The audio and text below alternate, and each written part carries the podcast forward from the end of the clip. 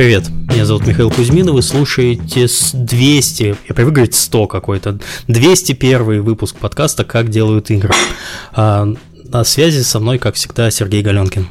Всем привет. У нас сегодня удивительная тема, хотя после темы прошлого подкаста, наверное, уже было сложно придумать что-то более удивительное. Мы поговорим про мобильные браузерные игры – потому что все знают, что а, браузерные игры давно умерли, что на самом деле, конечно, неправда, а мобильные игры самая горячая тема, что уже тоже немножко неправда. А это интересный гибрид, а, и у нас в этот раз замечательные гости. Мы перейдем к ним сразу после рекламы. Напоминаю, что благодарить нас можно с помощью системы Patreon, которой, которой мы пользуемся для того, чтобы получать от вас спасибо. Я вот хотел немножко посыпать голову, голову пеплом, потому что я что-то обленился и давно не зачитывал тех людей, которые нас вот поблагодарили за последнее время. Вот за последние пару месяцев э, накопилось людей немножко. Я бы хотел им сказать отдельное спасибо. Э, Александр М. Ой, простите, Юрий Михайлов, Данил Моисеев и, конечно, Антон Орлов. Спасибо большое, и также спасибо всем тем, кто продолжает нас поддерживать на регулярной основе. Э, также вы можете подписаться на канал наш на ютубе платно, там, возможно, от этого у нас появится больше смайликов, потому что мне там одному одиноко в чате. Так, эм, также наш подкаст выходит при поддержке нашего генерального спонсора компании PlayX. Э, PlayX приглашает на свой стенд всех посетителей конференции Games Gathering в Киеве. Э, она, по-моему, на этих выходных проходит. Вы сможете узнать больше о компании сделать себе на память флипбуки, которые полюбились посетителям недавнего DevGam. Также вы сможете послушать доклады об удаленной работе, а также о самоорганизации игровой а, в игровой разработке от специалистов PlayX. До встречи на Games Gathering. Подкаст выходит при поддержке Аподил. Аподил – это платформа для грамотной монетизации мобильных приложений. Аподил помогает разработчикам встраивать рекламу, анализировать эффективность и получать максимум дохода. Через единый SDK Apple дает доступ к более чем 35 рекламным сетям. Он автоматически подбирает самую выгодную для разработчика рекламу в режиме реального времени, чтобы могли полностью сосредоточиться на создании классных игр, а не на их монетизации. А также подкаст выходит при поддержке Mobile Soft Lab. А, все в индустрии нам твердили, что фирма это зло, в них нет души, а казуалочки делать стыдно, и нам нет никак и там нет никакого геймдизайна. Но мы решили никого не слушать, а, последовать зову сердца, и в 2016 году выпустили хит Таонга The Island Farm. Facebook 2016 без Web Games и топ-20 Growth – все это результат нашего уникального подхода к разработке игр. Нам нравится играть в фермы, мы любим их создавать и развивать. Сейчас мы ищем крутых геймдизайнеров и профессиональных программистов Hacks. Если ты хочешь работать в небольшой команде, где тебя окружают, окружают только лучшие, пиши на bdsm собака mobilesoftlab.com. Еще раз, bdsm, я каждый раз смеюсь, собачка mobilesoftlab.com. И у нас появился еще один спонсор – что не может не радовать. Э, компания по разработке игр тоже ищет себе сотрудников. Я с ней впервые познакомился, узнал об этой компании на, по-моему, последнем White Nights. Э, там их э, основатель Олег Береснев выступал, рассказывал про то, как они из одного-двух человек выросли до большой студии, как они делали проекты сначала на заказ, потом вот дошли до собственных проектов. Э, вы можете найти спокойно этот доклад, он 24 минуты, по-моему, есть на ютубе по запросу White Nights, Flip... Э, как ну, господи? Flippy Knife. Да, Flippy Knife. И либо Олег Береснев. Советую, хороший доклад, очень полезно, такая мотивирующая, мотивирующий спич про то, как мы все любим. Вот.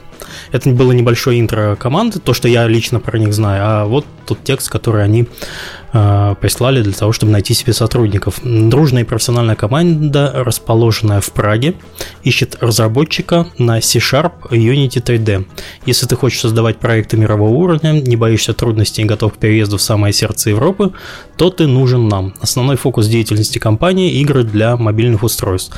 Мы руководствуемся принципом простоты и понятности, поэтому одна из наших игр Flippy Knife получила награду «Лучшая мобильная игра» на Casual Connect и Best of App Store 2017 номинации Hyper Casual Games. Если ты готов создавать авторские игры, то пиши нам на почту олег собачка береснев Games. Еще раз, Олег, собачка, береснев.games. Вот. А еще там у меня, я забыл, ребят, у нас в чате, так как я благодарил всех тех, кто нас э, поддерживает на Патреоне, но совершенно забыл про тех, кто нас поддерживает на Ютубе. Это Сергей Клименко и наш бессменный модератор Диамон. Так что спасибо вам тоже. Естественно. да. Ну что, по а, новостям, потому что ну, смешная да, ситуация у произошла. Прямо, прямо горячая новость. Он уже вылетает в Сиэтл и собирается бить лицо э, одному человеку, такому доброму, в очках, бородатому, крупному. Не, не буду я никому бить лицо. Ну, в общем, что произошло? Э, Steam Spy забанили в API э, стимовском. Поскольку они ничего про это публично не сказали и ничего не написали, то похоже на то, что это Valve э, бизнес как обычно. Они что-то там какую-то херню подкрутили, и оно все сломалось. Что-то нажало, все сломалось. Ну, слушай, у нас было одно, такое происшествие, э, сколько там, с годик назад, наверное. Ровно год назад, Миша, оно было. Ровно? Это происходит календарь сравните. Да, ровно год назад. Оно происходит у них перед выкатом апдейта, перед зимней распродажей и перед зимними карточками. А, можно часы сверять. Э, в этот раз у них случился опять очередной апдейт API, как и в прошлый раз. Они выкатили новые лимиты. Если раньше у лимит был... Да. Если у них раньше лимит был на запросы 100 тысяч э, лимит, то сейчас лимит стал около 900, даже не 1000. Вот, выяснено, выяснено экспериментальным путем. Э, соответственно, смешная история. Для того, чтобы Steam Spy работал, мне нужно теперь иметь 100 э, dev-ключей. Я кинул кличек. Подожди, а сколько у тебя запросов тогда? 100 на 900 это, это не то. Это маловато что-то получается. Ну, они уменьшили запрос, э, количество запросов в 100 раз. Я посчитал, ага. что мне в 100 раз надо больше ключей, чем было. А, окей. Все, Сила аналитики, Миш. Математика. Вот. Там, они, там у них лимиты разные просто по API. Это не общее число запросов. Общее число запросов у меня выше. Это под конкретный API. Но это конкретно самый важный API. Да, там уже 6 API, нет, 7 да. API адресов у нас работает. Да, да. А, нет, я говорю про API. У них mm-hmm. API-шники разные. И они на разные API-шники, у них разные лимиты. Они не пересекаются. В общем, okay. если у вас есть аккаунт Steam, ха-ха, который есть у всех, и вы хотите помочь Steam, Steam Spy работать более эффективно, то зайдите, пожалуйста. Миша, скинешь ссылку в чатик и на экран? Да, сейчас скину в чатик. Э, зайдите вот на вот эту страничку, и я его прочитаю для тех, кто не слушает. steamcommunity.com slash dev slash API Сейчас я его в чатик закину. И пришлите Сергею любым доступным способом. Его можно найти в Телеграме, в э, Фейсбуке, ВКонтакте, возможно, можно тоже найти. Так что... Ну да, я, я есть везде. В почту можно написать, Или в почту, на сайте да. есть. Да. Пришлите мне, пожалуйста, ваш API-ключ. Э, бан ключа не приводит к бану аккаунта, то есть в худшем случае, и, и это, это баны, э, бан на 24 часа, то есть бан ключа на 24 часа. Мне просто нужно иметь 100 ключей, чтобы иметь возможность э, проводить среди них ротацию, когда ключи, э, у ключа выходит его 900 mm-hmm. Э, использований в сутки. После этого переключаюсь на следующий. Собственно, у меня сейчас такая ротация стоит, потому что дружная комьюнити телеграм-чатика, как делают игры, мне скинуло уже 40 ключей, поэтому мне нужно еще 60. Если вы поможете, я буду очень благодарен. С ним Spice может работать снова так же эффективно, как и работал. Закрываться он пока не собирается, потому что после того, как я написал это в Твиттере, мне написало жалобы, у нас та же самая фигня, еще два э, сервиса, которые используют API Steam. То есть я подозреваю, что это не атака на Steam Spy, а, а, а просто опять Valve как, как обычно. Я написал я письмо, тоже но сейчас зашел в Telegram наш чат, вот этот Steam Resistance, который да. у нас э, с разработчиками SteamDB, по-моему. Да, SteamDB, да. Да, и вот я только сейчас увидел, что там 89 непрочитанных сообщений, значит, что-то случилось. Ну, э, да. Ну, они как раз, они запаслись API-ключами заранее, поэтому они, как я понял, не пострадали. А вот там другие ребята мне писали, у них есть проблемы. Ну, в общем, как общем, обычно, API меняй, никому об этом не сообщай. Ну да, документация. Причем, знаешь, смешно, я, э, у меня есть знакомый, который занимается написанием документации для Steam. А Steam сам документацию не пишет. У них есть люди, подрядчики, которые пишут. Я ему написал, говорю, тебе что-нибудь приходило по изменениям в API? Он говорит, нет, ничего не приходило. Окей. Фигак, фигак и в продакшн. Ну да, да. Все как надо. А да, прикинь, я... ошибка будет какая-то просто, ну, бабажную версию выкатили и все. А у них же была Тут... такая ситуация, когда, когда на позапрошлом зимнем, этом, когда они выкатили э, баг, и у них адреса, э, эти номера кредиток светились. Нормально. Тоже вот так вот перед Новым годом как раз. Там еще раз спрашивают, куда ключи отправлять. Сергею либо в почту, либо в Телеграм, либо ВКонтакте, либо в Фейсбуке, где угодно. В Дискорде. Ну, приватно только. Да. Приватно только. Да. потому что ключ лучше не светить. Email у меня сергей собака галенкин.ком. Э, у нас есть на сайте контакта, контактная форма, где можно отправить письмо, там заодно и Миша это получит, этот ключик, он порадуется. С утра э, просыпает 60 писем. Да, и в Телеграме я Галенкин, в Твиттере я Галенкин. Собственно, в Фейсбуке я тоже Галенкин, везде одинаково, везде можно написать. Ой, хорошо, ладно, больше новостей у нас пока, наверное, нет. Э, я думаю, у нас про новости будет отдельный выпуск попозже. Да, да, да, да. Раз итоговый поток Мы года. сейчас представим наших гостей. Э, тема, еще раз напомню, что у нас нашего сегодняшнего подкаста мобильные браузерные игры. А, я также хотел сказать, что конкурсов на билеты на конференции пока не будет, потому что у нас пока с Сергеем не очень стабильная ситуация по количеству времени, которое он может уделять подкасту. Вот, мы эту проблему решим э, после Нового года, когда там уже у Сергея все в связи с переездом устаканится, и мы точно поймем, в какой день нам э, гарантированно там минимум два часа можно уединиться и записать подкаст. Вот. А один, как бы, когда Сергей уходит, я физически не могу заниматься и э, гостями, и э, конкурсами, и всем прочим, так что это технические такие трудности. Я думаю, мы, мы придем к какому-то графику, возможно, сдвинемся на выходные, но... Да, да, я не против там. Но будем продолжать стараться, да. конечно, раз куда, куда мы денемся, неделю. Да. Куда мы денемся вообще с подводной mm-hmm. лодки-то? Даже он Алекс в группу нам пишет, что там, что там Вальф проснулся. Доброе утро. Uh, окей, okay. наши гости это Ян Янкилойц, директор по развитию бизнеса Avermobile. Всем привет. Uh, Эдгар Строц, глава, экс-глава игрового направления OK.ru, ныне независимый эксперт. Привет. И Иван Шутов, продюсер, тоже из компании Overmobile. Вообще, Привет, отдельно, ребят. Да, отдельно хотелось бы сказать спасибо Яну и Ивану, потому что они в Новосибирске находятся, и у них сейчас там что-то в районе двух часов ночи. Очень ответственные люди, а спать они сегодня, наверное, не лягут. Можно завтра на работу не ходить, дядя Миша разрешил. Давайте немножко... Давайте немножко познакомимся поближе. Яна я знаю, наверное, лет 7 где-то. Ты тогда работал в Питере, да. Э, вот, расскажи про весь свой творческий путь э, и как тебя занесло из э, солнечного Санкт-Петербурга в не менее солнечный Новосибирск. Ну, с геймдевом я впервые столкнулся, когда я работал в контент-провайдере. Я там непосредственно занимался смс-платежами и плотно работал с Astrum, когда он еще был отдельной компанией, не был в Mail.ru вместе. Э, с бойцовским клубом работал, в частности, с э, продавцами голды из бойцовского клуба. Они тоже использовали смс-платежи. А Mobile. провайдер назывался? Э, Z-Russia. Тогда он был под торговой маркой Infon. Infon, да. Это был, да, один из крупнейших контент-провайдеров страны на тот момент.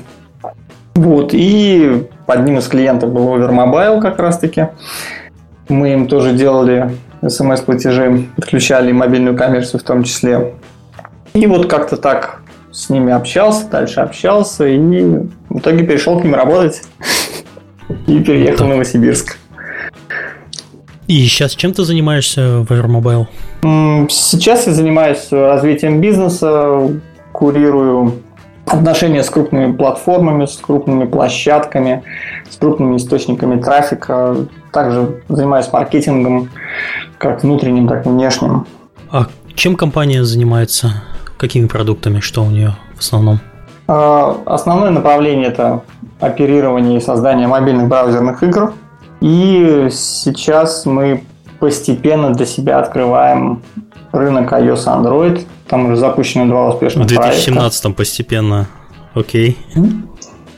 Рим не сразу строился. Playrix, который сейчас зарабатывает миллионы долларов, если так посмотреть, тоже вышел не с ладно, самого ладно, начала на этот шучу, рынок. Да, да, да. Вот. Хорошо. В общем, мы разработчики игр. А, хорошо, Эдгар. Э, алло. Да, всем привет. А, моя история, честно говоря, попадания в геймдев, она больше, скажем, случайная, чем какой-то изначально подход. Вот я хотел всю жизнь работать в геймдеве. Работали вместе с Артуром Шакалисом над локальной маленькой соцсетью под названием Upana тестировали, запускали игры от э, субподрядчика на этой платформе. Соответственно, в какой-то момент э, после покупки латвийской компании Фортиком и вот в частности соцсети Иванова, в том числе и Одноклассники.ру, и все команды перешли в Одноклассники и начали там заниматься платформой API, разрабатывать большие вот эти вещи. Напомню, это был момент, когда в Mail.ru, в моем мире и во ВКонтакте это все уже не то, что там росло, там дичайшими темпами развивалось. Соответственно, мы стартанули уже немножко на три шага назад, чем, чем, чем наши вот конкуренты на тот момент. А в каком году это было? Это было, 2010, это было 2010 год.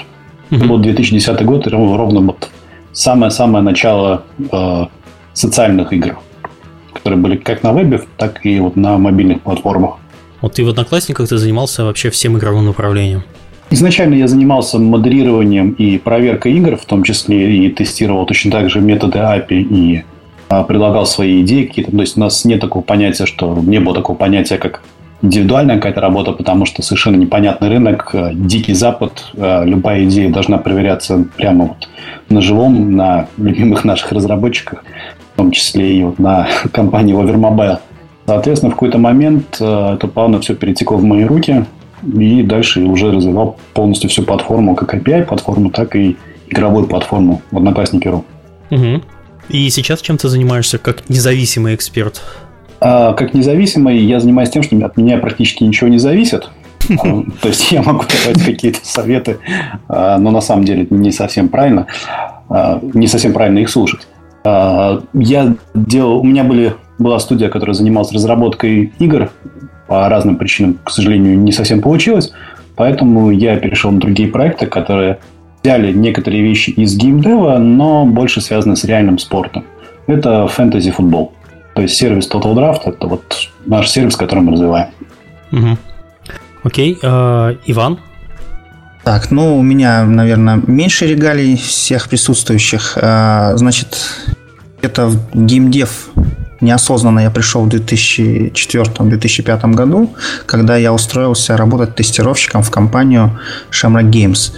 На тот момент она создавала э, мобильные э, SMS-игры, в том числе там игра Пиранья, вот, и которые я тестировал. То есть, а я ее помню. Ты знаешь? Да, там было много, э, в принципе, успешных достаточно игр. Э, в Новосибирске она, она стартовала в Новосибирске, и ну, достаточно неплохо зарабатывала. Вот. В каком году это было? 2000, я устроился в 2004-2005, а, ну, Пиранья стартанула чуть-чуть пораньше, где-то в 2002-2003. Вот, вот. вот, у меня из такого, из далекого прошлого это все возникает. Да, ну то есть вот поработав я там тестировщиком, как бы набрался опыта, э, потом я немножко с геймделом завязал, потому что, ну, по карьерной лестнице я пошел э, немножко просто в IT, а в 2008 году я уже обратно с ребятами из Avermobile. Мы были э, на соседних этажах, я просто ходил к ним пить чай. И иногда там давал какие-то советы, когда они, а как бы там придумать название для того-то. И вот так получилось, что я, в принципе, игроман, э, и у меня получилось хорошо им давать советы. Ну, а вот однажды, и... напившись чая, ты на утро себя обнаружил ну, там было бы не, э, не было несчастья, ну, счастье, да несчастье помогло, да. Э, в 2008 год это был кризис, и вот у нас наш американский владелец фирмы решил, что надо закрывать, и фактически там многих сократили, в том числе и меня. А, и вот я пришел к ребятам пить чай, говорю, ну, что-то, наверное, больше к вам не буду ходить, потому что нас сокращают. А они как-то подумали и там пригласили меня взяли в команду. Ну, пока там буквально там саппорт, у них самих там только-только все развивалось, э, было все скромно. Ну, мне было интересно очень это направление, и я вот тянулся. Э, начал сначала с саппортера, потом как бы пробовал себя в геймдизайне, э, стал геймдизайнером на их ведущий там в тот момент игре Варвары. Потом уже как бы был экспертом в геймдизайне и по другим проектам э, помогал, советовал ребятам. Вот, а в дальнейшем я стал полноценным продюсером, то есть э, как бы отвечал за игры варвары, разрушители, ну и другие тоже. Вот. Угу. И ну, на данный момент я как продолжаю работать. У меня несколько проектов, которых я веду. ну, там свои какие-то игры. Вот. И в том числе я как бы являюсь, наверное, старичком. Я старый, наверное, старый геймдизайнер, который не является владельцем компании. Потому что оба владельца компании, они, по сути дела, геймдизайнеры. Вот. И я как бы тоже такой эксперт э, в, в этом рынке мобильных ну, браузеров. Ну, а кто игр. сейчас не геймдизайнер? Ну все ну, да. грешны, все грешны. Вот в целом примерно так. Окей, э, давайте, наверное, начнем с э, обзора вообще рынка мобильных браузерных игр. Вообще какие там жанр, есть жанры технологии и вообще история появления. Вот здесь тут написано 2007-2009 зарождение, но если мне не изменяет память, мы про вап игры будем вспоминать, iMod э, игры. А надо? iMod, iMod, я думаю, нет. Все-таки это технология в России популярность совсем не завоевала, несмотря на то, что МТС ее продвигала в каком 2005 году, если мне не изменяет. Да, у них Наверное, портал, стоит... был да, да, да. на этом. По сути, все браузерные игры, которые были и которые есть сейчас, это те же самые веб-браузерки, про которые ты говоришь. И начать, наверное, стоит с того, что они выросли из веб-порталов, которые были в тот момент довольно-таки популярны. Об этом, наверное, Вань, mm-hmm. ты расскажешь? Да, я могу как рассказать. Получилось, да. Как появилась первая вап-игра, можно сказать. Ну да, да, с вашего позволения я начну. А, в общем, а, был примерно 2007 год. А, ребята из Shamrock Games, Дима Комлев и Женя Бохан, а, Ярослав Малышев, решили организовать небольшую компанию, назвали ее Avermobile. Вот. Идея была в компании как бы создать, создавать игры. Э, причем вап-игры. Классная идея. Да, ну, так, для души. Три человека, то есть небольшие как бы. Э, и э, вот тогда операторы вроде как был, был такой слух, что операторы собирались делиться э, трафиком, потому что трафик был платный, э, там, насколько я помню, могу ошибаться, 100 килобайт стоило около 5 центов. Вот. И э, можно было на, сайт, ну, на сайте оператора зарегистрировать свой ресурс, и вот вроде как оператор какой-то делился э, долей. Но по факту это оказалось не так. Вот. Э, и, соответственно, Глами, это первая игра, которую создали Avermobile, она, это был что-то типа сайт знакомств, игра, какой-то чат, общение. То есть как это вот... еще раз называлась? Игра называлась Glammy. Glammy.ru. Да, может По быть... сути, мобильная социальная сеть. Ну мобильная да, социальная что, игровая что сеть. Такое. Да. То есть сейчас этот проект, конечно, уже давно не рабочий. Вот, ну, может быть, сайт даже запущен. А, там как-то люди обменивались фотографиями, общались и так далее. Ну, слушай, многие тогда занимались подобными проектами. У того же iFree был, э, Джаманга. Да, да, там, да, там да. много очень было похожих проектов. Spaces, там, если Spaces и так далее, да. такие. Вот. А, потом Э, поскольку платежи как бы от операторов не пошли, э, переключились на микротранзакции. Но э, поскольку Гуами все-таки была родовой травмой, и фри-то-плей и микротранзакции на ней не так хорошо зашли. И решено было делать какую-то игру. И вот э, пришла в голову идея, а что будет, если игроки станут воинами, и вместо цветочков, подарков там, и комплиментов будут бить друг друга, Э, вот, и так появились варвары. Вот, варвары, ребята, которые пришли делать, то есть э, Малышев Ярослав и Женя Бохан достаточно были профессиональные, и ну, они писали к тому, ну, до этого операторам э, порталы, которые обрабатывали смс-платежи, а там трафик был очень большой. Вот. И, в принципе, у них очень технологичная игра получилась. А, и та фишка, которую, которая, на мой взгляд, послужила тем, что варвары выстрелили, это то, что там был массивный э, мультиплеер PvP. То есть э, в те времена, то есть это была текстовая игра, по сути дела, вот из тех же WAP-игр выросшая. Просто вот человек видел на экране, э, вы там воин такой-то, вас зовут так-то, вас бьет воин другой. У него столько здоровья ваши действия. Бить, там, пользовать, полечиться и так далее. То есть буквально пару команд. А, но э, одновременно в таких боях э, участвовало более тысячи человек, живых человек. А, рекорд, насколько я помню, это 18 тысяч игроков в одной локации сражалось. И вот э, то, что вот это само в голове представление, что столько человек одновременно сражается, что-то делает, там, при этом мультиплеер был, живое общение. Уже на тот момент, в 2008 2009 году, в 2009 году варвары были созданы. На тот момент живое общение, PvP различные э, создавало в головах ну, вау-эффект. То есть, э, но поскольку источников трафика было немного, игра как бы достаточно плавно росла. Вот. Э, при этом варвары... Ты, извиняюсь, говоришь 2007-2009, э, тогда же уже iPhone появился, и чуть да, позже 2007... появился Android. 2007... На чем играли? Играли на, в основном на кнопочных телефонах. То есть э, на тот момент в России, ну, айфонов, ну, честно сказать, было мало, а андроидов того меньше. Соответственно, у всех были кноп- кнопочные телефоны.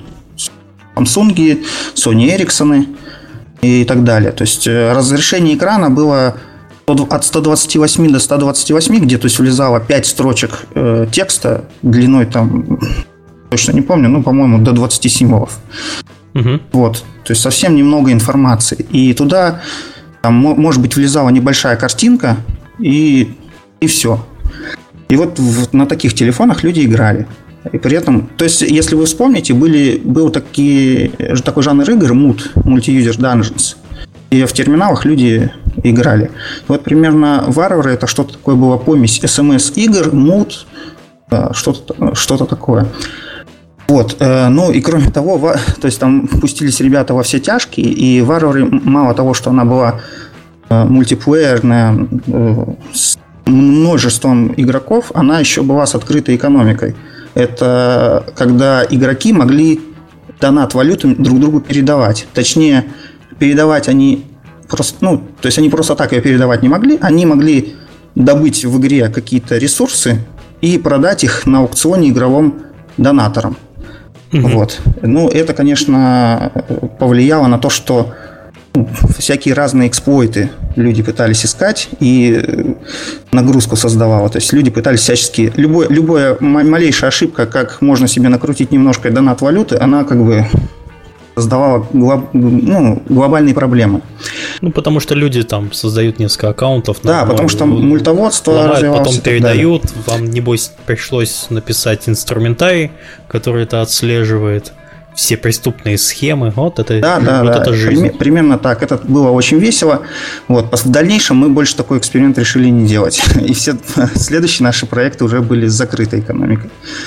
Вот. При этом э, большинство игроков э, играло э, через браузер Opera Mini. Он был тогда супер популярным. Примерно 95% игроков играло с Opera Mini. То есть почему? Потому что трафик платный, браузеры стандартные совершенно разные, и они во многом не поддерживали э, верстку. То есть, что такое мобильная браузерная игра? Это, по сути дела, веб-сайт с небольшим количеством ссылок, который адаптирован под те размеры экрана телефонов. Вот. А браузер Opera Mini, он э, через себя прогонял этот трафик, оптимизировал внешний вид страницы так, чтобы она на экране телефона смотрелась ну, вменяемо. Угу. Вот. И, то есть там плюсы экономия трафика и э, адаптация хорошая. То есть, и, то есть они этим захватили фактически на всех фичефонах. А до сих пор люди пользуются Opera Mini, хотя уже есть вполне ну, достойный Android браузеры родные, но вот люди сидят по, по старой памяти. Да, в андроидовском хроме есть компрессия трафика какая-то. Ну, ну да. Она, конечно, не так, не так сжимает, пережимает вообще все, и картинки, как э, ну, замечательный Opera Mini, но тем не менее, ну, сейчас и цены другие, сейчас как бы все операторы предлагают э, довольно приятные планы по трафику. А вопрос даже не столько в цене был, мне кажется, в свое время, а в том, что это был Edge, и оно очень Ой, да, да, связь была очень медленная. То есть это GPRS и Edge это за, за счастье было. При этом э, задержка в загрузке страницы достигала 3 секунд. Ну, то есть от 1 до 3 секунд. Человек просто нажимал, страничка перегружалась, вот эти там 5 буквально строк, и он ждал 3 секунды, прежде чем у него на экране что-то обновится. Вот. Mm-hmm. Ну, э, в, так, в таких условиях примерно начинали. Э, на тот момент, вот э, в 2009 году, мы, наверное, были первой крупной игрой, которые ну, более-менее вменяемые деньги зарабатывали. То есть были, конечно, еще какие-то поделки от студентов, там, не знаю, зарабатывающие 50 долларов с онлайном 100 человек, но как бы о них смысла нет рассказывать. То есть серьезных команд не было. И никто не знал, что на этом рынке можно зарабатывать. Вот. Э, где-то через я тебе скажу даже больше, сейчас даже не знают, что на этом да, рынке можно где-то через пол, ну, по, по тем временам, насколько я помню, варвары там зарабатывали около тысячи долларов в месяц. В принципе, э, для троих человек это было мало, но э, ну, доходы росли.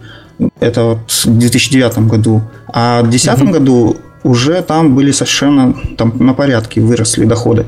Вот. При этом э, где-то в девятом году в конце, в октябре или в сентябре появился один конкурент Клон, Мир теней, и там появились э, где-то чуть попозже украинские ребята из Many создали игру «Викинги».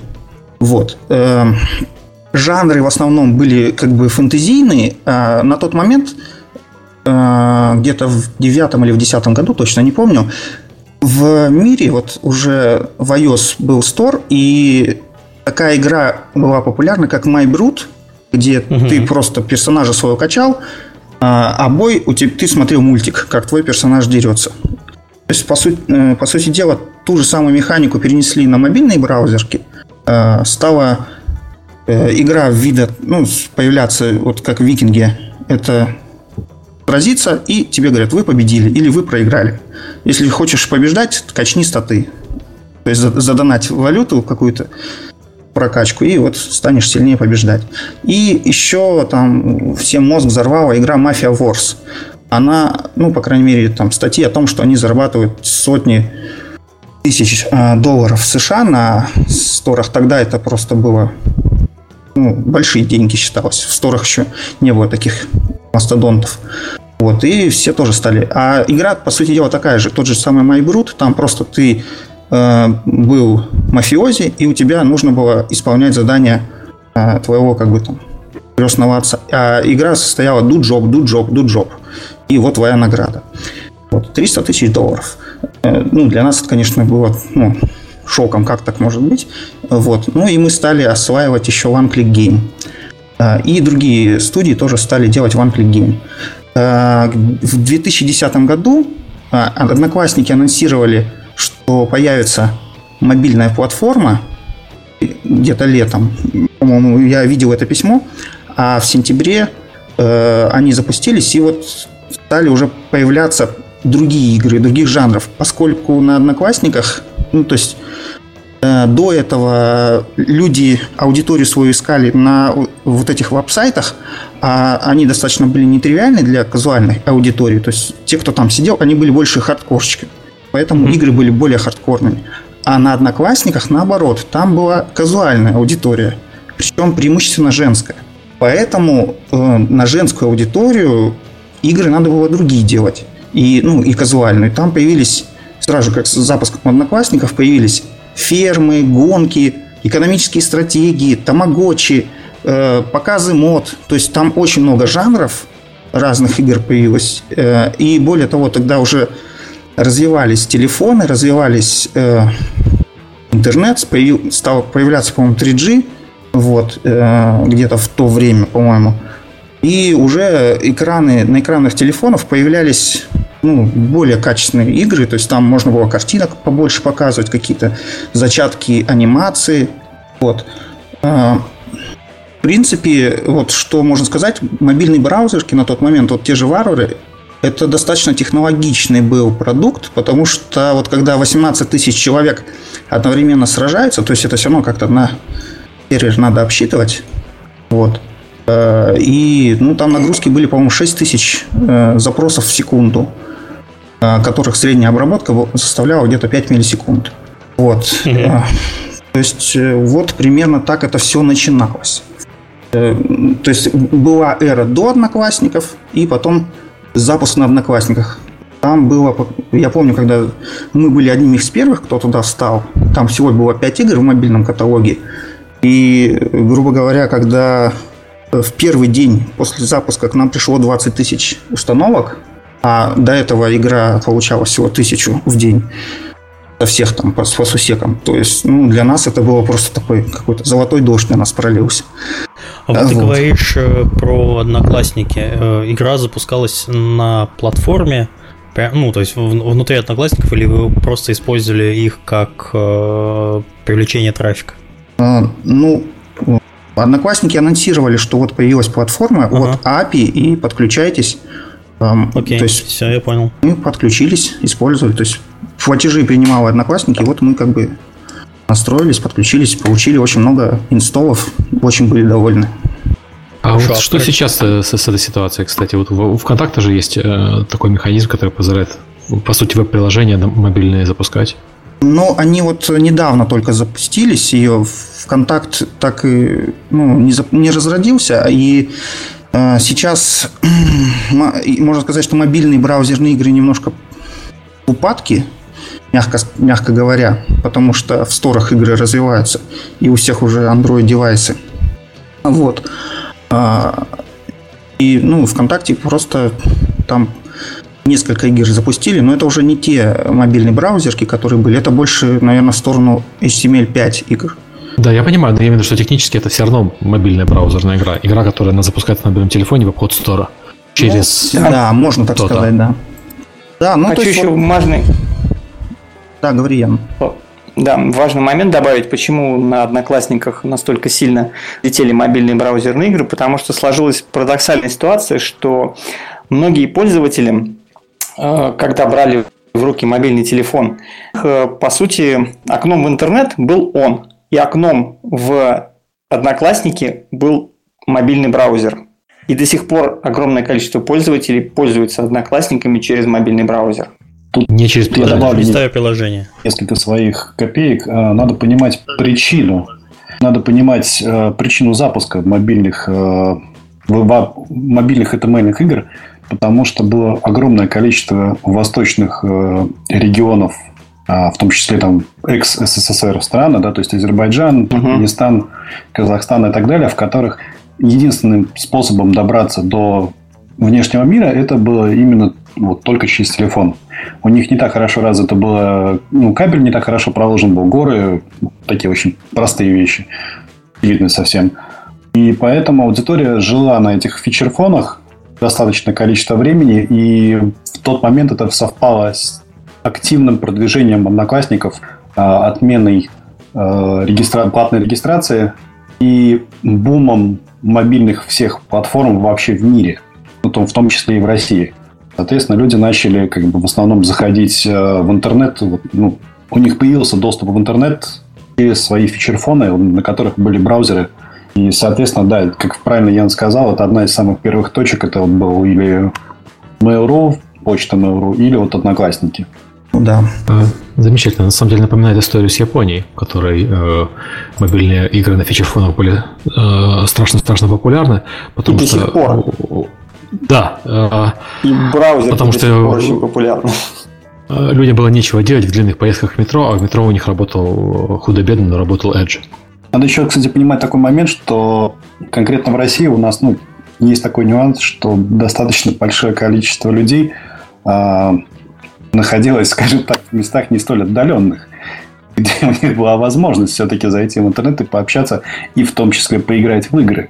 И, да, и, как и, всегда так. вспоминаю замечательную историю, как нам писал человек из мест не столь отдаленных, но играл он на компьютере, компьютер каждый раз с утра э, перед побудкой он разбирался, а вечером он собирался как после вечернего отбоя.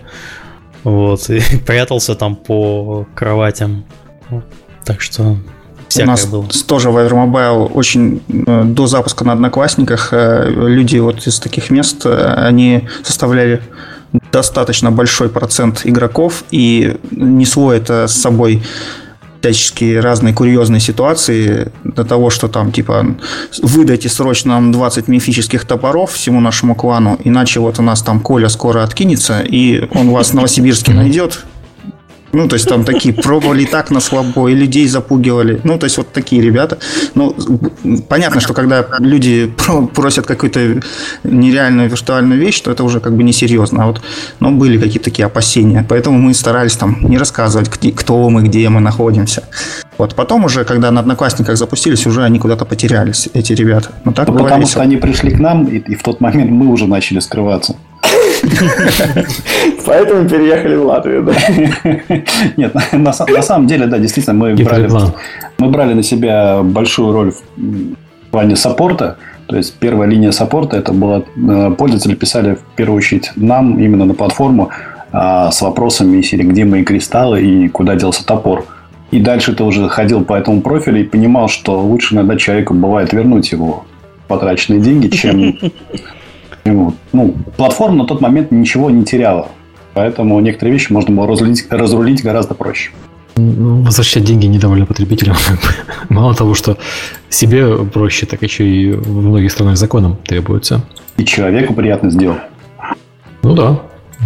На самом деле, да. Так. Давайте перейдем к... Да, тому, как это все работает, то есть не будем говорить про старые технологии, про э, Edge и все остальное, мы предполагаем, что мы живем ну, в более-менее современном мире, где у многих есть 3G, а у большой части планеты даже 4G есть, э, телефоны все-таки смартфоны и, и вообще. Вот зачем в этом замечательном современном мире использовать э, браузерные игры мобильные? Ну, кроме тех случаев, когда у нас браузерные мобильные игры относятся к категории прошлого подкаста. То есть их Но... в App Store не пускают. Во-первых, э, какие были преимущества мобильных браузеров? Э, э, первое, основное преимущество – это очень легкий вход. То есть стоимость разработки ну, составляла там... Я, я про сейчас говорю, то есть давай не, не про историю. Но да, даже, даже сейчас они еще более дешевые в разработке. Именно мобильные браузерные игры не HTML5, которые содержат. Вот э, они гораздо дешевле в разработке. И их может делать команда из двух человек. Программист и геймдизайнер. А художника можно на аутсорсе нанять. Картинок, э, в принципе, графики не так уж и много. Сейчас, конечно, уже больше. А, просто можно заказать, художник нарисует. Программист, по сути дела, это же разработка сайта, а, браузерная игра, сверстанная под мобильные устройства. Программист программирует, а, геймдизайнер придумывает. Вот. Разработка существенно дешевле, чем разработка той же нативной игры. И, в принципе, она быстрее, поскольку там меньше ну, сложностей технологических. То есть нужно решить просто такие проблемы какие-то там с производительностью, которые, если ты уже опыт есть, то ты их решишь. Вот, то есть один из плюсов – это быстрая разработка, небольшая команда, стоимость разработки меньше. Раньше это просто вообще был э, просто золотой дождь, там, грубо говоря, Э, разрабатывалась за полгода, игра двумя людьми, э, стоимость разработки там 200-300 тысяч. Успешные игры зарабатывали больше нескольких миллионов. Первый, ну, там, в первые 2-3 месяца. Соответственно, маржинальность ну, дичайшая. Сейчас, конечно, все уже не так, более как бы скромнее стало. Но вот э, это то, что двигало, и сейчас вот как бы это продолжает все равно оставаться. А какие технологии в разработке использовались и используются? А, ну, поскольку игры это все, ну, мобильные браузерки это сайты, то есть э, обычные технологии для разработки сайтов. Люди, которые делали игры, они выбирали, как правило, ту технологию, в которой они просто разбирались. Если это был там и разработчик, он делал игру на PHP. Если это Java разработчик, он делал игру на Java. А .NET делал на .NET. То есть э, зоопарк. Любая серверная технология. Любая серверная технология, да. То есть там было столько игр. Там, насколько я помню, викинги были сделаны на Ruby on Rails, э, какие-то другие игры там на .NET. Мы делали в основном на Java, но некоторые команды наши, которые к нам пришли, они хорошо разбирались в PHP, они делали на PHP. То есть это просто вот обычный сайт, э, просто с игрой. Вот. Угу. Преимущество было в том, что были источники бесплатного трафика, соцсети. Это был Мой мир Mail.ru, их мобильная витрина. Это были Одноклассники. Это была известная такая э, мобильная социальная сеть Spaces и множество всяких разных порталов. То есть, в принципе, небольшая команда могла сделать продукт, зарелизиться, получить, условно говоря, фичер от этих социальных сетей и вполне неплохо жить. Сейчас, если ты делаешь игру там, для App Store, огромное конкуренция, фичер ты вряд ли получишь, если у тебя совсем не какой-то там уникальный проект с уникальной графикой и уникальным геймплеем. Надо вкладываться в маркетинг. А это был маленький узкий рынок, где было мало игроков, было много возможностей по привлечению органического трафика. Да, Ян все правильно сказал. То есть э, установок в среднем игра лет за 5 получала порядка там 50 миллионов каждая игра. А с поисковых систем нормальный трафик шел на такие продукты? Потому что вот нам каждым, с каждым годом рапортуют, что мобильный интернет растет, растет, растет, растет. Он уже там скоро обгонит у нас а, традиционный веб. А, что с этим? Ну, в принципе, мы как-то отслеживали э, людей, которые приходили с поисковых э, запросов Гугла. Э, но долю они составляли небольшую, но в принципе приходили, да. То есть э, э, часто приходили из компьютеров. То есть дело в том, что в мобильной браузерке до 40% игроков играли с компьютеров. То есть знакомились они с мобильника, а потом как бы играли на компьютере. Вот. Поэтому бывало, что люди приходили с компьютера, потом ну, кому-то не нравилось внешний вид игры, а кому-то она затягивала, и они потом дальше играли там с мобильника. То есть плюсы в том, что ты можешь одновременно с разных устройств играть, тебе не нужно угу. качать, грубо говоря, устанавливать игру. Ввел логин, пароль на сайт и все, играешь. Вот это, кстати, да, это важно. Порог входа вообще минимальный. Ты открыл ссылку, у тебя игра. Да, это, это вот конечно, в, хорошо. даже когда обертки в сторах э, появились, э, хоть игры как бы неказистые, да, но то, что практически 100% инстоллов э, устанавливают игру и заходит, это ну, большое как бы преимущественно конкурентное. Угу. Вот. Так, хорошо. Замечательно. Так, э, у нас дальше эволюция в связи с развитием интернета. Но мы немножко про это рассказали уже, по-моему. Ну да. Ну, по сути, да, сейчас все эволюционирует э, в HTML5. Э, если посмотрим игры на платформе Facebook Messenger, то некоторые из них буквально неотличимы от нативных приложений. И ситуация такая сложная. С одной стороны, App Store это огромный рынок, очень огромный, что Google Play, что App Market от Apple. С другой стороны, есть огромный рынок мессенджеров со своей экосистемой, куда тоже, с одной стороны, было бы интересно поставить игры. Давай тогда сейчас эту тему как раз обсудим про вот HTML5, так как мы эволюционно докатились за это, несмотря на то, что она у нас чуть позже в плане, давайте, давайте. про это расскажем. Давайте. Рынок выглядит интересный, но пока для небольших команд э, он непонятный, потому что денег там нету. Сейчас на рынке HTML5 игр э, присутствуют в основном такие простенькие казуальные проекты без явной free-to-play монетизации. Потому что все сейчас пользуются приложениями. Приложение, соответственно, у тебя либо для Android смартфона, либо для iOS смартфона. И никакой другой платежки, кроме как от Google или от Apple, ты использовать не можешь. Это, с одной стороны, хорошо, да, безопасно, все прекрасно. С другой стороны, Э, мы вот в наших браузерных играх э, давали пользователю возможность платить монеты, топоры, золото, чем угодно, начиная от смс, кончая, не знаю, там буквально наличкой, пунктами приема наличных платежей и так далее. У нас игры переведены на 7 языков, и, например, в Бразилии люди платили в игру через банк. Они приходили в отделение, да, да. давали там в кассу деньги, и им эти деньги зачисляли на счет через нашего платежного провайдера. И у нас даже были проблемы в игре, что мы обычно запускали на выходные какие-то акции, а пользователи жаловались, что деньги доходили только к понедельнику, а акция заканчивалась. Банковский день все дела, да? Да, слушай, да. а такой вопрос. А сейчас что-нибудь поменялось э, в Бразилии с этим? Потому что последний раз, когда я смотрел на бразильский рынок, это было э, года 4 назад, наверное. Там, там все до сих плохо, пор были все эти, там, до сих пор были эти проблемы с, прием, с приемом денег. До сих пор, до сих пор все плохо. Вот, поэтому здесь... Просто рынок огромный. Там да, рынок огромный, безусловно. Но там более плохо, мобильный. У них там да. Э, компьютеры-то не у всех есть, там это очень дорого. Знаешь, даже, даже, даже компьютеры на технику. Консольных и компьютерных игров там тоже достаточно много, но мы, я по, по Fortnite сужу. Там достаточно большая аудитория, но платить они не могут, к сожалению. Там что-то какой-то у них дикий налог на импортируемую да. технику. Да нет, даже может больше. Там что-то, типа ты покупаешь, например, PlayStation, мы привыкли, что он здесь там стоит 300 э, долларов, он там стоит 800. А 800 долларов там это да, вообще тяжелые деньги. Для там, по-моему, налог 40%, но просто что именно чисто на импорт. А там же еще остальные есть, типа НДС и все остальное. Угу. Ну да, там дико получается. Mm-hmm. Окей, ладно, вы мне немножко расстроили. Я уже думал, Бразилия всех уже обгнала нафиг. Нет, плохо, хорошо. Поэтому ну, с HTML5 сложно. А, хорошей платформой для них выглядят мессенджеры, потому что много пользователей сейчас пользуются мессенджерами. По сути, создаются такие свои замкнутые там, экосистемы. WeChat, WhatsApp, Viber, Telegram. И там, и там хорошо бы смотрелись игры, но как там реализовывать платежи?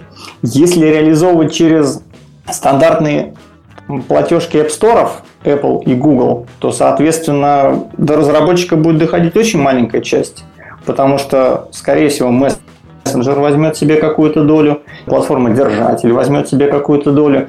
А учитывая, что у большинства платформодержателей я бы не сказал, что огромное количество подключенных платежных систем к самому Google или к Apple, в основном это либо карты, либо мобильный платеж, то огромная масса игроков той же самой Бразилии просто не будет платить. У них нету ни карт, а телефон у них, допустим, там мало денег на телефоне, у них есть только наличка, а как ты игру в Google Play в мессенджере оплатишь через наличку. Бросаешь деньги в монитор, а ничего не происходит. Ну, только вот это в телефон бросаешь, да. да. В телефон.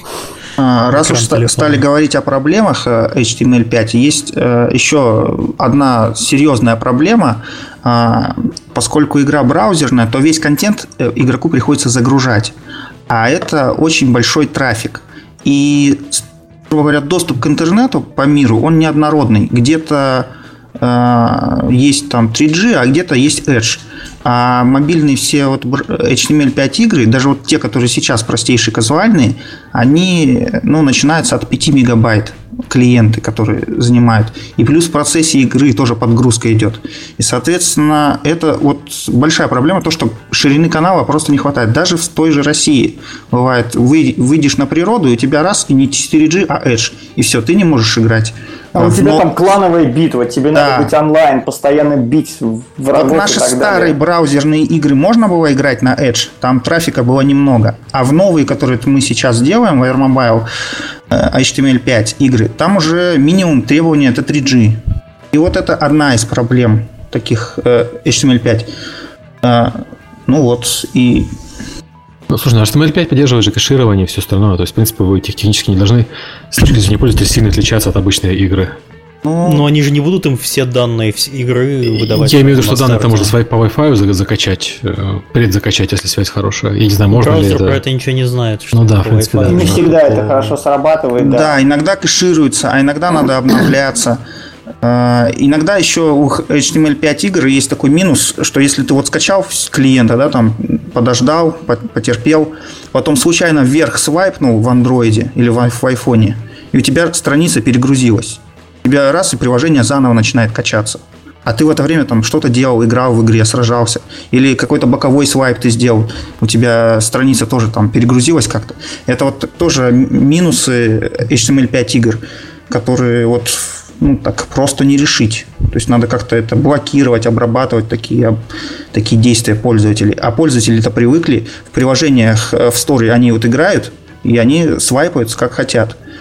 Или свернули они там приложение, тоже может быть какие-то нюансы. Э, вот, или там кто-то позвонил тебе в это время. То есть э, работа в браузере в, в играх, она тоже вот возникает с этим трудности у людей. А, например, музыку нельзя э, нормально сделать. Можно, конечно, там как-то изгольнуться, но вот э, если перегружается страница на, ну, на сайте, то есть если игра это сайт, то музыка прерывается. И вот такие вот есть какие-то свои подводные камни у HTML5. То есть они пытались взлететь еще, по-моему, в 2013 году э, на Одноклассниках. Тогда не получилось. Вот сейчас Одноклассники пытаются их промоутить, ну, тоже со скрипом происходит. На самом деле, я хочу сказать, что вот 2010-2011 год э, игроки, разработчики, условно говоря, партнеры, они немножко обогнали время. То есть, прямо сейчас, э, с технологической точки зрения, все то же самое, что вот было в 2010 году. За исключением того, что есть большие платформы, это вот Apple и Google, но даже на тот момент были все ровно те же самые проблемы со связью, ровно те же самые проблемы с ограничением памяти телефонов, а всякие лишние приблуды там, от соцсетей в том, в том числе. Там лишние API и лишние различные всякие вещи.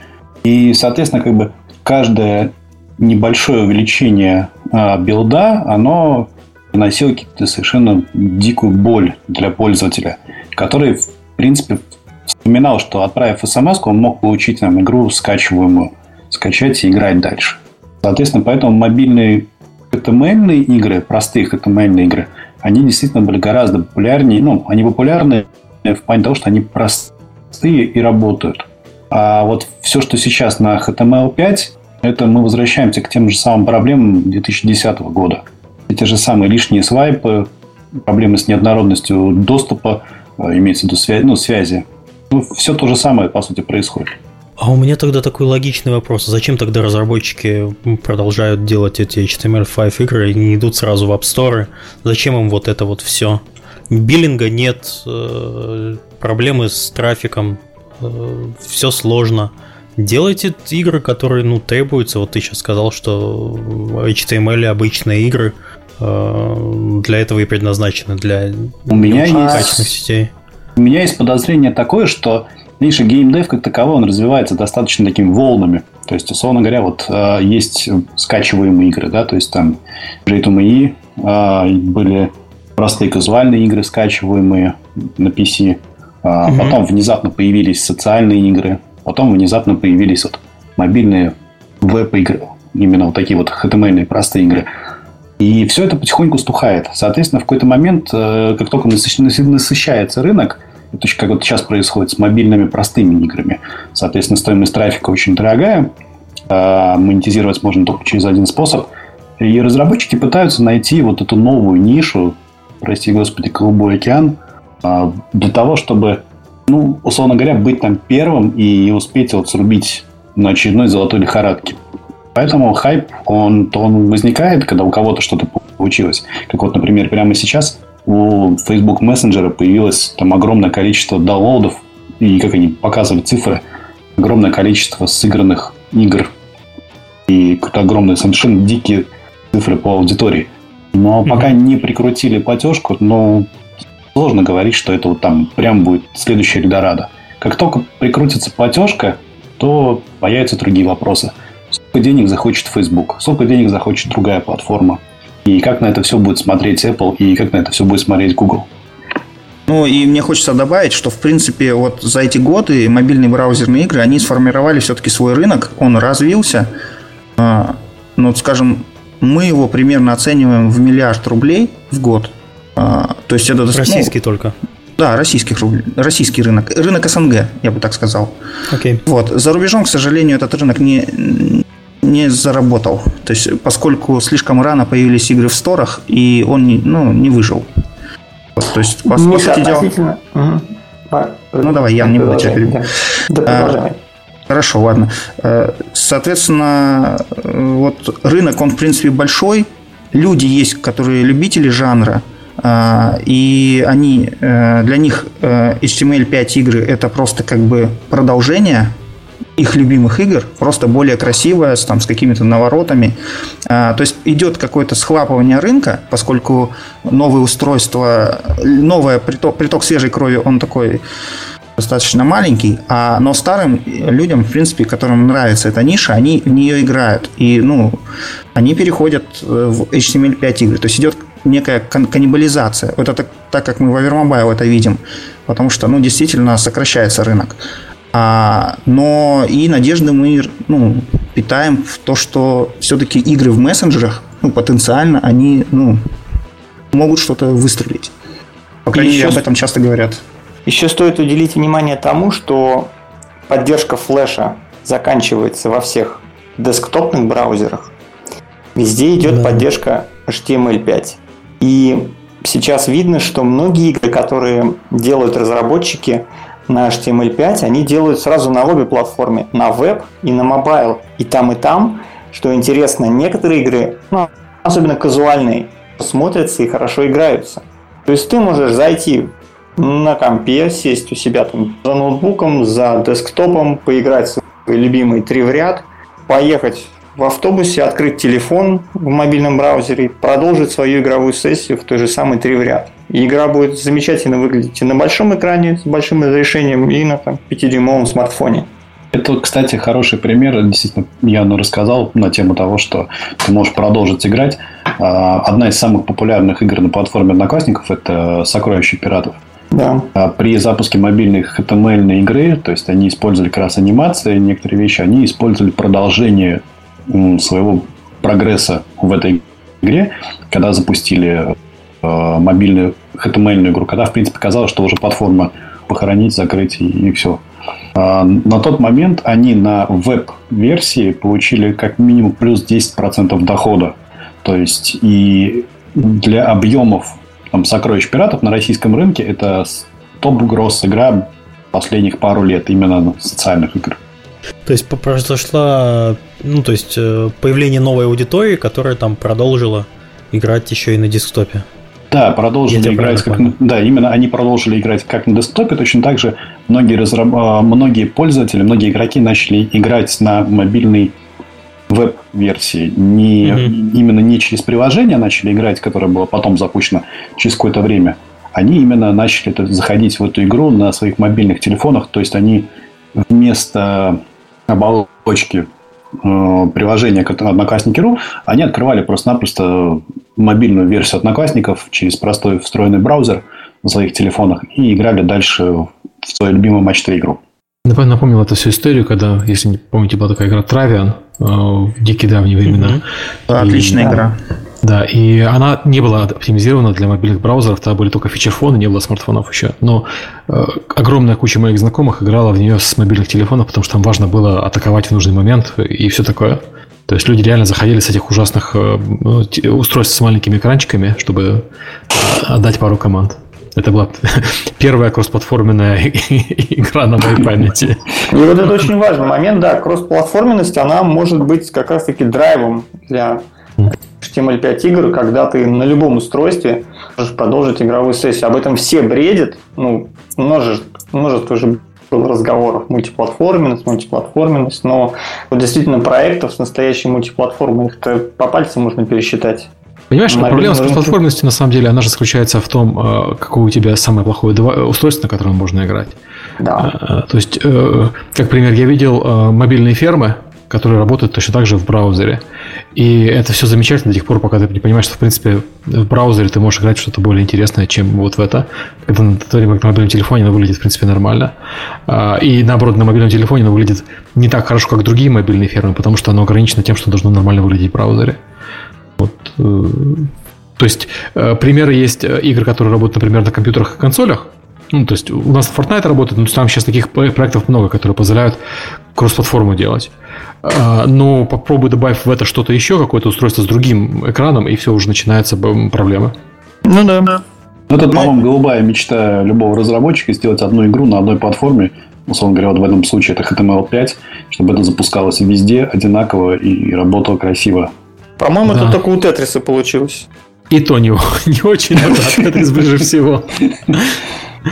Но сейчас вот рабочий кейс, как я вижу, вот, э, ну, в принципе, под, поскольку разработка HTML5 игр это, это совсем уже другая стоимость, это примерно там 30% от разработки нативной игры, это уже нужны художники, геймдизайнеры, большая команда.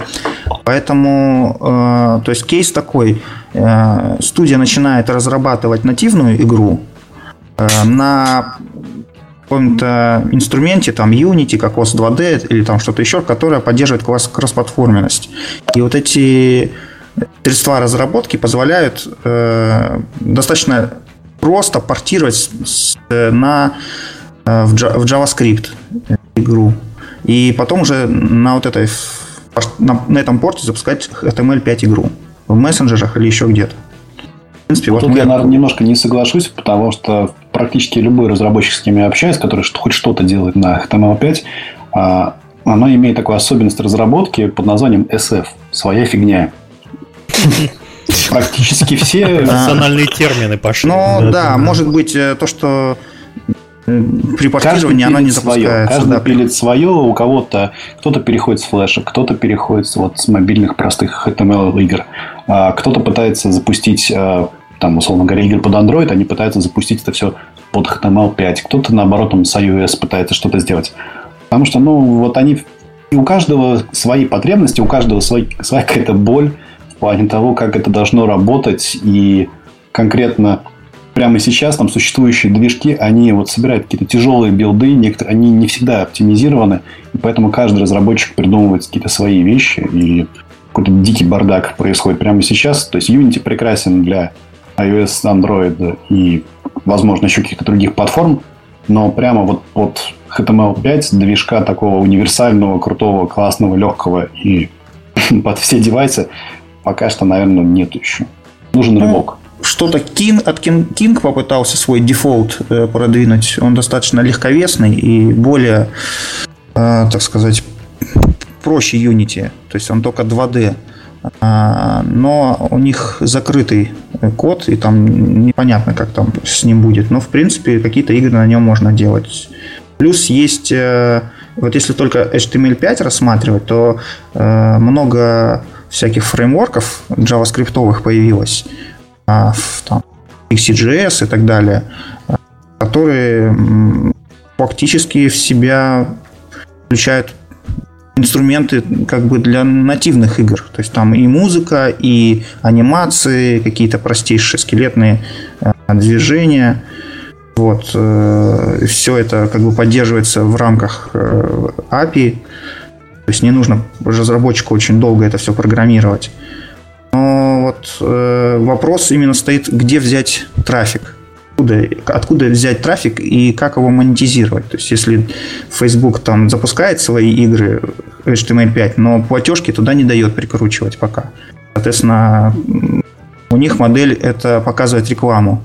А мы ну, понимаем, что это как бы денег на этом не можешь заработать много. То есть, если ты не Flappy Bird, который, в который играют миллионы. Мне кажется, Хорошо, в этом случае... Может, да, сказать. может быть, давайте я немножко какой-то момент расскажу. Как мне сейчас видится, что платформы, именно я, я говорю про социальные платформы, они пытаются каким-то образом встроиться вот в эту экосистему от Google и Apple, пытаются каким-то образом сделать себя более важными, чем на самом деле они являются. И прямо сейчас те же самые одноклассники э, делают отдельную платформу свою ну, для HTML5 игр. А, есть отличный, отличнейший совершенно WeChat, который тоже там предлагал платформу. Snapchat, если не ошибаюсь, прямо сегодня, буквально некоторое время назад Tencent э, выкупил часть и пытается тоже там делать свою платформу для HTML5 игр. В какой-то момент трафик, э, трафик есть, но никто сейчас не знает, честно говоря, как этот трафик монетизировать правильно. А Можно реклама ли... там не работает? Нельзя туда рекламу напихать и жить за счет этого? Работает, но в основном это же будут казуальные игры. А там, если это ты делаешь... игры другого жанра, да, да это игры другого типа совершенно. PvP, там кланами, с битвами. Ну и вопрос, а. дадут тебе там рекламировать или нет? Может быть, и не дадут, может, Платформы запретят. Могут запретить, действительно. Конечно. Вопрос. Зачем ты там будешь какие-то продукты рекламировать во вход этой же платформы? То есть у каждого, у каждого есть свой интерес, а, который заключается в количестве денег. И вот есть большие мастодонты, которые не хотят э, отдавать больше, чем вот 75%, соответственно, если они могут еще срубить еще дополнительно там, с Facebook или там, с Одноклассников или с ВКонтакте, или, с, условно говоря, с Snapchat, то они будут пытаться срубить это все очень дополнительно денег. Трафик еще... есть вопрос монетизации. Тут еще можно сказать, что э, традиционные сторы, там App Store, Android Market, они как бы не в восторге от того, что э, HTML5 игры в приложениях будут запускаться, поскольку это же увод аудитории. То есть э, они тогда, получается, не контроли... перестанут контролировать аудиторию. То есть это конкур... прямые конкуренты. И я считаю, именно поэтому, допустим, тому же Telegram от Дурова запретили э, в iOS, насколько я помню, запретили ему встраиваемые игры в, в приложении? Ну, это э, проблема с безопасностью. Apple считает о том, что открывать WebView в Android Application, ой, в iOS Application это не секьюрно, скажем так, и даже в там, тех же самых одноклассниках э, в iOS версии приложения, если вы откроете там раздел веб-игры, вас перенесет в Safari, перекинет. А это тоже, соответственно, ломает весь кейс Но в андроиде, по крайней мере, открывается все внутри приложения. В андроиде, да. выглядит все нативно. Ну, Google немножко либеральней в плане каких-то правил и каких-то решений, что касается открытия View и там, каких-то дополнительных решений, там, скажем, поиграть в какие-то игры. А iOS, конечно, сложнее, и на регулярной основе он может забанить, как в том числе ВКонтакте, так и Одноклассники. Я считаю, что нужен какой-то один такой успешный кейс, э, когда вот крупная контора всем покажет и продемонстрирует, что вот, вот так вот мы сделали, HTML5 внутри какого-то мессенджера условного, и заработали там 100-500 миллионов долларов, и все тут же кинутся, и тут же просто начнется взрыв, и все начнут копировать, также делать, потому что, по сути дела, игр-то мобильных много, и, ну, опыта много, просто бери да делай, ну вот негде зарабатывать. А пока... Так, совсем что-то что грустина. Нет, там, там не. То есть, как я, как я говорил, рынок вот мобильных браузерных игр до сих, пор составляет, до сих пор составляет миллиард рублей. То есть, в принципе, деньги там какие-то есть. Тот, в том же СНГ. Там. За рубежом... Какой-то миллиард есть. За рубежом... Ну, просто э, я помню, э, на конференции э, нам говорили, что этот рынок не существует. Алиса Чумаченко говорила, что до вас вообще этого рынка не существует. Там, а, ну и типа деньги Видишь, несерьезно. Нет, а он есть. Вот, вот. поэтому на нем какая-то как adult игры из предыдущего узкая. Я хочу, я понимаю, что можно говорить, что рынка нет и так далее, у каждого есть свое мнение, но опыт э, World of Tanks, о котором говорили, что рынка для э, MORPG про танки не существует, тоже говорили на те же люди на, на русских конференциях, ну, да. показывают, что эксперты тоже могут ошибаться. Вот ждем свой World of Tanks в этом направлении. На самом-то деле, по поводу того, что рынка нету и игр-то нету, э, от э, некоторых вот уже в чате упоминающихся людей ну, было достаточно как бы тоже сказано, в том числе по поводу самых успешных и флеш-игр. Рынка нет, это и не будет. На самом-то деле, как оно получилось. А как мне кажется, вот мое личное мнение, как независимо от которого ничего не зависит, а, что Facebook в какой-то момент договорится с App Store и с Google на определенный процент деления денег и предложит все-таки нормальную монетизацию в, мессен... в своем Facebook мессенджере, и всем наступит счастье их, и всем будет хорошо. Потому что на данный момент, как мне видится, это единственная рабочая модель а, общения между платформами большими. Разработчик ни один, по сути, не сможет договориться как с Facebook, так и с App Store, если это, конечно, как не Zynga в свое время, которая, в принципе, держала в заложниках Facebook какой-то момент, пока с ними не разошлись. Но мне кажется, что вот Facebook и App Store... У нас ваши пользователи, вы хотите по одному. Так действительно и было. То есть Зинга, если не ошибаюсь, там держал какой-то там 12, по-моему, 20% пользователей и 20% денег на социальной платформе. Расставание было больным, да. Если бы лишило бы всех свиней, всех пользователей, то там было бы ух. Ну Помните, и эта история, да. Есть да, еще... мне 65 свиней. Есть еще вариант, когда быть как Rage of Bahamut, которая в 2012 году запустилась, японская игра. А, это, по сути дела, была HTML5 игра, обернутая в WebView в браузере. Она заработала, насколько я помню, миллиард долларов по миру. Вот. Но это на основе франшизы и как бы известного, известного мира – то есть она, по-моему, в азиатских рынках в основном зарабатывает, да, да, да. как раз в Японии. А, ну, вот такой еще вариант. Но тут, конечно, возникает проблема то, что ты конкурируешь с нативными играми, и которые используют все как бы свойства платформы, а у тебя игры менее красивые, в браузере, в закрыв... открываются. И ты на них должен рекламу покупать по, тем, по той же стоимости, как и э, нативные игры. А рынок перегрет, и достаточно так реклама покупается. Но, в принципе, в Avermobile так, такой кейс тоже есть, он давно, и мы, у нас э, такие браузерки, завернутые в приложение, они работают, и деньги какие-то там зарабатывают, э, то есть в плюс. И вот, ну, это как бы вот выход такой – но... Это один из источников трафика. Да, это один из источников привлечения трафика. Окей, Интересный подход. То есть, то есть идея в том, что рассматривать э, мобильную браузерную игру не как отдельную игру, а как часть экосистемы, когда у тебя есть приложение, у тебя есть браузер да. на ПК, и у тебя да. есть мобильный браузер для тех людей, которые хотят поиграть с браузера, ничего не устанавливая. Да. И более того, оно же у всех работает, то есть, как мы говорили, то есть человек качает э, игру, якобы качает в кавычках, да, и у него тут же мгновенно она запускается, там работает э, и выглядит более-менее нормально. То есть можно сделать, что человек не отличил, что это ну, какая-то не нативная игра. Просто, ну, чуть-чуть графика похуже. Там со звуками как-то не так все сделано. Ну, вот, вот такая игра. Например, не АА-класс. Есть игра «Повелители стихии». Это карточный батлер, который реализован в виде мобильной браузерки, и он себя прекрасно чувствует в Google Play, и там в российском гроссинге в карточные игры там стабильно в топ-10 находятся. Угу. Такой Magic the Gathering в мобильном браузере. А ПК весит буквально там 3-4 мегабайта. Есть какая-то специфика по биллингу? Мы вкратце это проходили, может, давайте просуммируем. А, специфика для себя мы уяснили одно, что чем меньше порог входа э, первого платежа, тем лучше.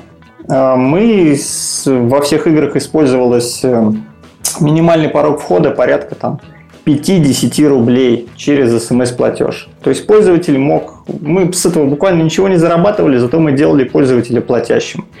И в, там, в пиковые акции какие-то у нас плательщиков доходило до 20-30% от DAO. Ну да, страх а первого платежа это очень важно что для того, да, то есть мы, сделать. особенно для рынка СНГ это очень актуально. То есть человек мог отправить смс за 10 рублей, получить голды, и все, приятно, нам приятно. Он стал плательщиком. Ну и, соответственно, Э, что нужно было? Хороший биллинг, у которого была мобильная платежка, адаптированная для мобильных браузеров, и максимальный охват по платежным системам. Порекомендовать кого-то можешь? Э, пускай это, не, пускай это не будет, конечно, рекламой, но Xolo. Окей, ну ничего неожиданного. Да, да, да, они захватили из лидеров, да, можно сказать. Прекрасный саппорт и хорошие условия и огромный охват. Это очень важно для большинства рынков. И, кстати, вот, да, это проблема, вот, э, я считаю, что Apple, что Google, у них очень малое количество платежных методов подключены. Даже Steam обгоняет. Steam ты можешь оплатить из любого платежного терминала. Там Kiwi, еще что-нибудь. Mm-hmm. А Google Play, Apple нет. Во как.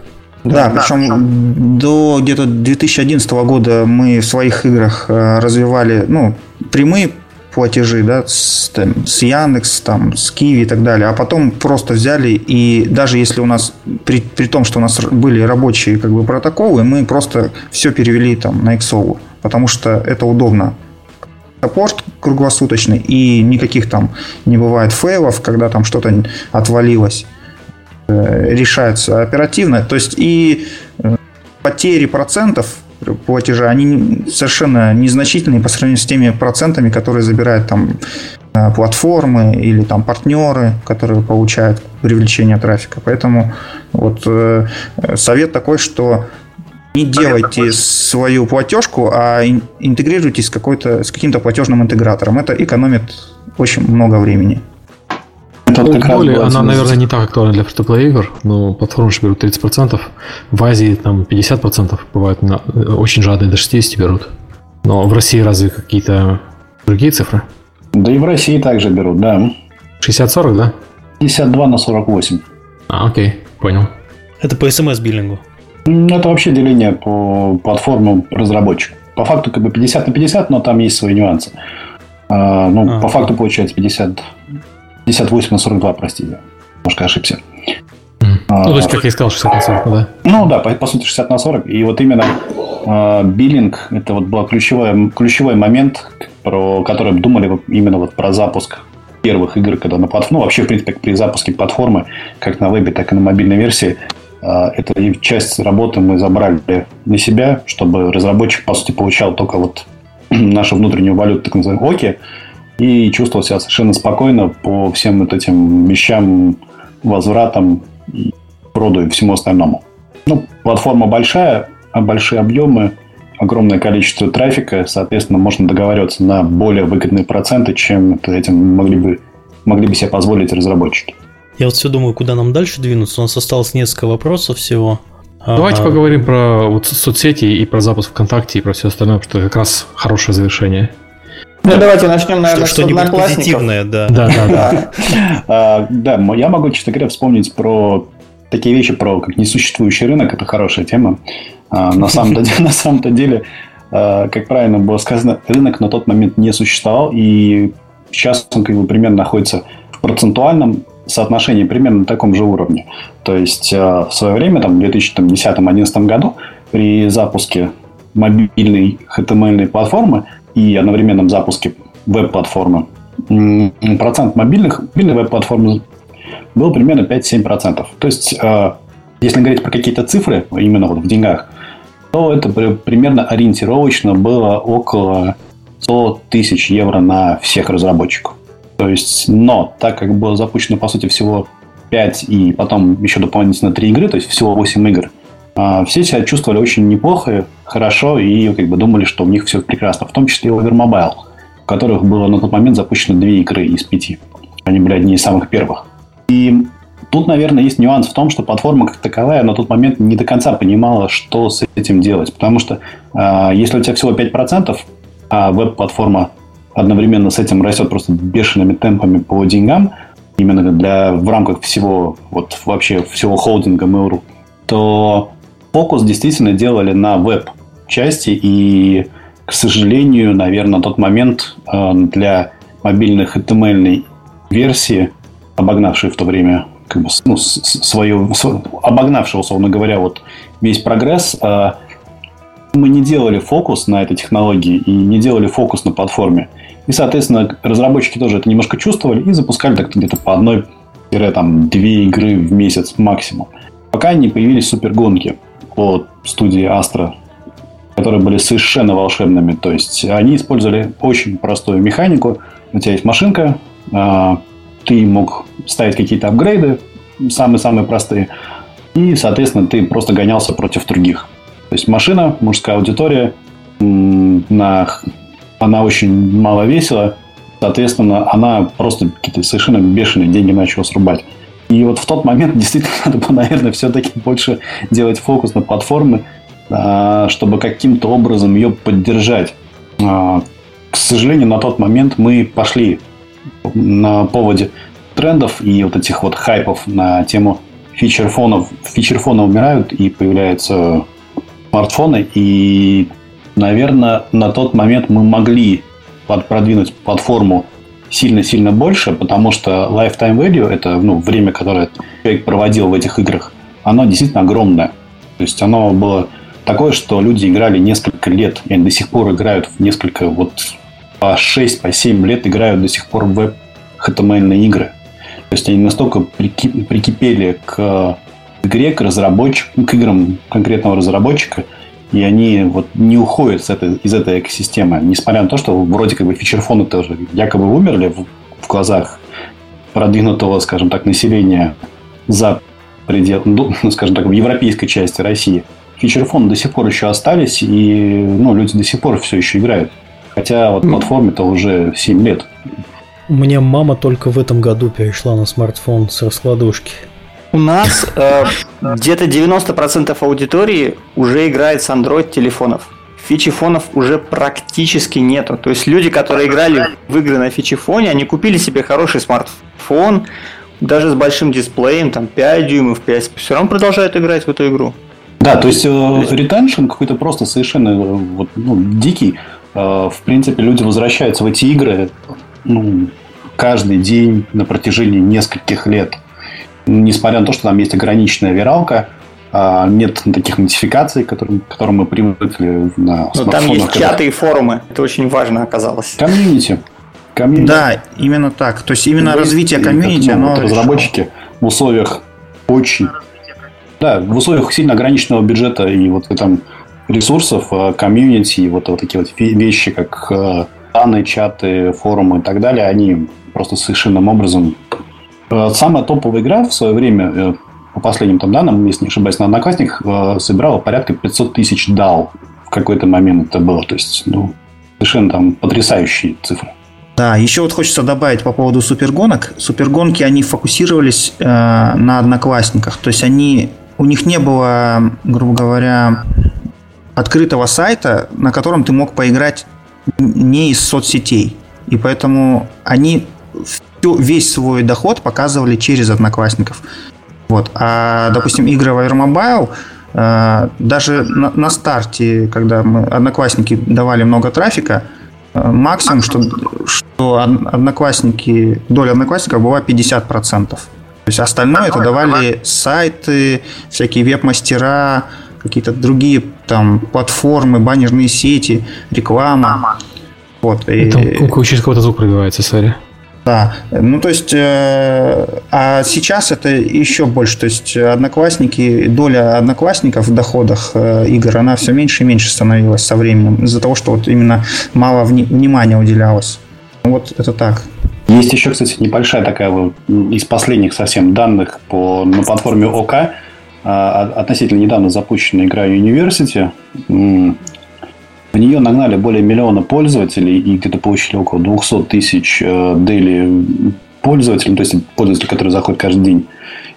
И по самым ключевым показателям, то есть э, деньги с пользователей и деньги с платящего пользователя АРПУ и РППУ, они примерно такие же, как и на веб, ну, то есть именно на большом вебе. То есть какое-то будущее есть именно даже в платформах, на платформах там ОК или ВКонтакте. То есть эти цифры, они плюс-минус э, коррелируют э, так же самое и с веб-версиями. Ну, более того, мобильники, они же всегда при человеке. Вот как бы говорили, что люди в метро ездят и им нечем заниматься. Это действительно так. То есть э, человек просто идет и там какие-то занятия свои делает там в игре, а уже которые ставшие для него рутиной, и прикипает. И, то есть у нас а, вот те же варвары, им сейчас уже 9 лет выполняется в феврале. И есть люди, которые играют 7 лет.